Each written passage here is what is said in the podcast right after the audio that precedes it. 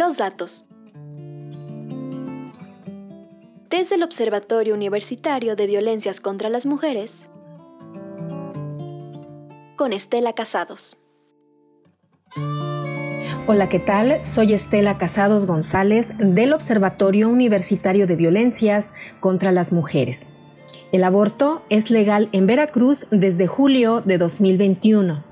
De acuerdo con reformas al Código Penal local, es hasta las 12 semanas de gestación que un embarazo se puede interrumpir sin que esto se considere un delito. Es un logro importante resultado de la insistencia y empuje de organizaciones de la sociedad civil que han trabajado por la legalización desde el siglo pasado. Indudablemente, este hecho sin precedentes trae consigo una serie de secuelas de orden legal, burocrático y cultural que no fueron del todo previsibles. Que sea ley es una consigna que se ha cristalizado, pero que aparentemente se estanca en su aplicación. La armonización legal y procedimental de la Secretaría de Salud de Veracruz, el INS y el ISTE ha estado bajo un intenso acompañamiento y, por qué no decirlo, marcaje por parte de organizaciones feministas, ya sea para la construcción de protocolos, vigilancia de procedimientos o la aplicación de la norma oficial mexicana 046 sobre violencia familiar, sexual y contra mujeres, en la que se indica la interrupción legal del embarazo, conocida también como ILE, ha sido a partir de esto que las organizaciones feministas y las acompañantas de aborto han estado muy alertas y muy atentas para que la ley se aplique. Es gracias a ello que se han percatado de problemas en la prestación del servicio de aborto. No es suficiente con que sea ley. En el sector salud sigue siendo un tema que se trata con reservas y suspicacia. Una papa caliente, pues. Pese al trabajo que se ha hecho para armonizar protocolos, la atención a usuarias constituye un proceso lento donde prevalece la apreciación personal, ya sea para bien o para mal.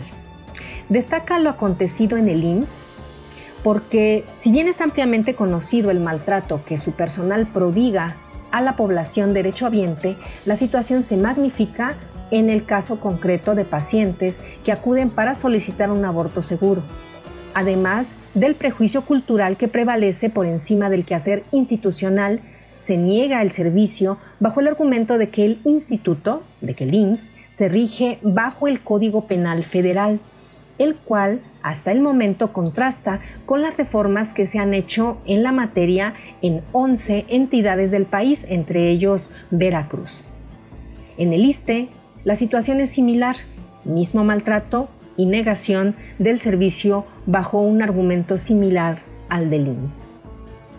Es a partir de la postura de ambas instituciones de salud que cuartan los derechos de mujeres, adolescentes, niñas y personas con capacidad de gestar que organizaciones de Baja California Sur, Oaxaca, Hidalgo y Veracruz han interpuesto amparos contra el IMSS por parte de derechohabientes para que se les pueda practicar abortos.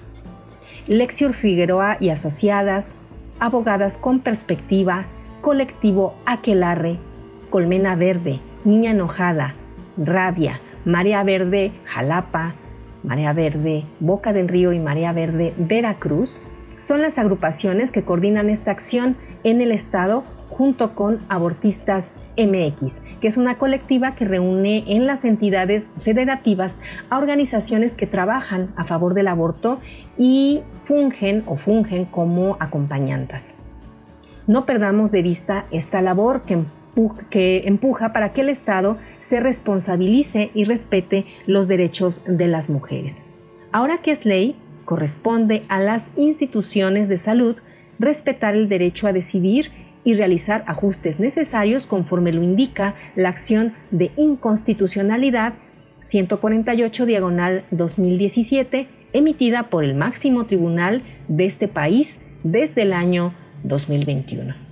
Yo soy Estela Casados González del Observatorio Universitario de Violencias contra las Mujeres. Agradezco como siempre a Radio Universidad y a Púrpura por este espacio. Muchas gracias, Brisa Gómez, y hasta el próximo jueves.